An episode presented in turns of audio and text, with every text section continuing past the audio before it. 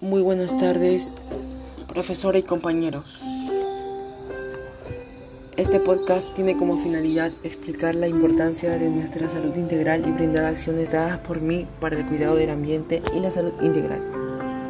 Empecemos. ¿Qué es la contaminación ambiental? Perdón, ¿qué es la contaminación del aire? O mejor dicho, la contaminación atmosférica. Bueno, la contaminación del aire es una mezcla de partículas sólidas y gases en el aire, es decir, es una mezcla de sustancias tóxicas o agentes contaminantes, tales como el SO2, dióxido de azufre, dióxido de carbono, etc.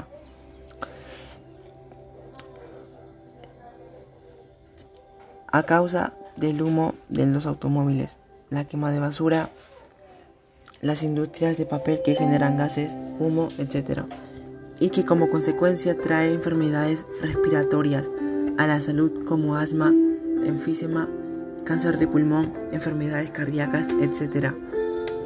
Por eso voy a dar a conocer las acciones que realizo con mi familia diariamente para disminuir las consecuencias de la contaminación del aire. 1. Promover y practicar el reciclaje. 2.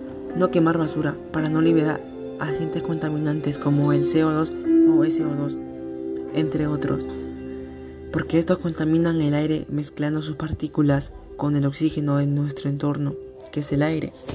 3. Botar la basura en su lugar para evitar su acceso. Perdón, para evitar su exceso y quema.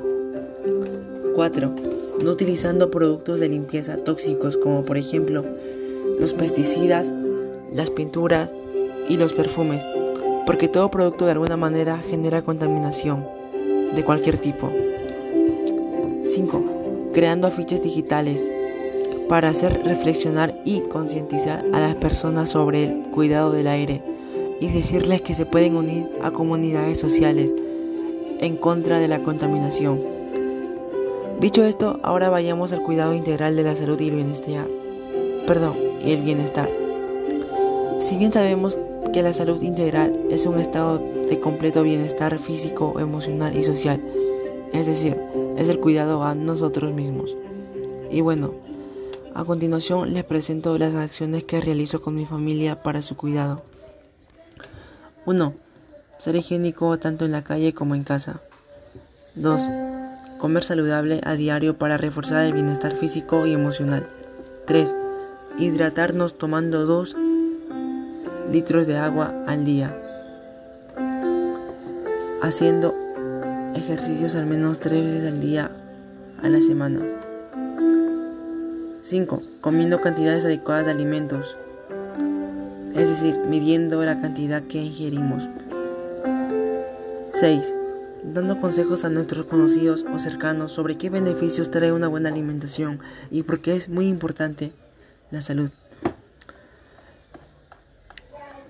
Por eso, la calidad del aire es importante para tener una vida sana, pues los contaminantes que se emiten en él producen, entre otras cosas, males respiratorios que van desde leves como una simple gripe hasta graves como cáncer pulmonario.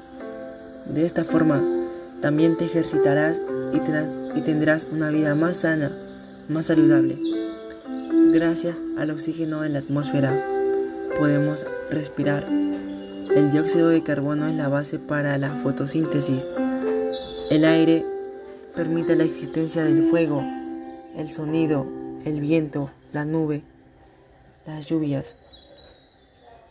Por eso es muy importante. La salud integral. Es importante porque es el estado del bienestar ideal y solamente lo alcanzamos cuando existe un equilibrio entre los factores físicos, biológicos, emocionales, espirituales y sociales que permiten un adecuado crecimiento y desarrollo en todos los ámbitos. Por eso, profesores y compañeros, es importante el cuidado del aire y de nuestra salud integral porque si no, porque no solo nos cuidamos a nosotros mismos, cuidamos al planeta. Porque cuando el planeta Tierra esté contaminada, por completa la salud humana es imposible. Para sanarnos, para tener una vida sana, una vida saludable, una vida libre de gérmenes, debemos sanarnos. Debemos sanar nuestro planeta. Debemos sanarnos nosotros mismos. Pero recuerden, queridos docentes, compañeros y profesores, si no cuidamos el planeta, no nos cuidamos a nosotros, no cuidamos nuestra salud y no nos cuidamos nuestro planeta. Gracias, Anderson Chagua.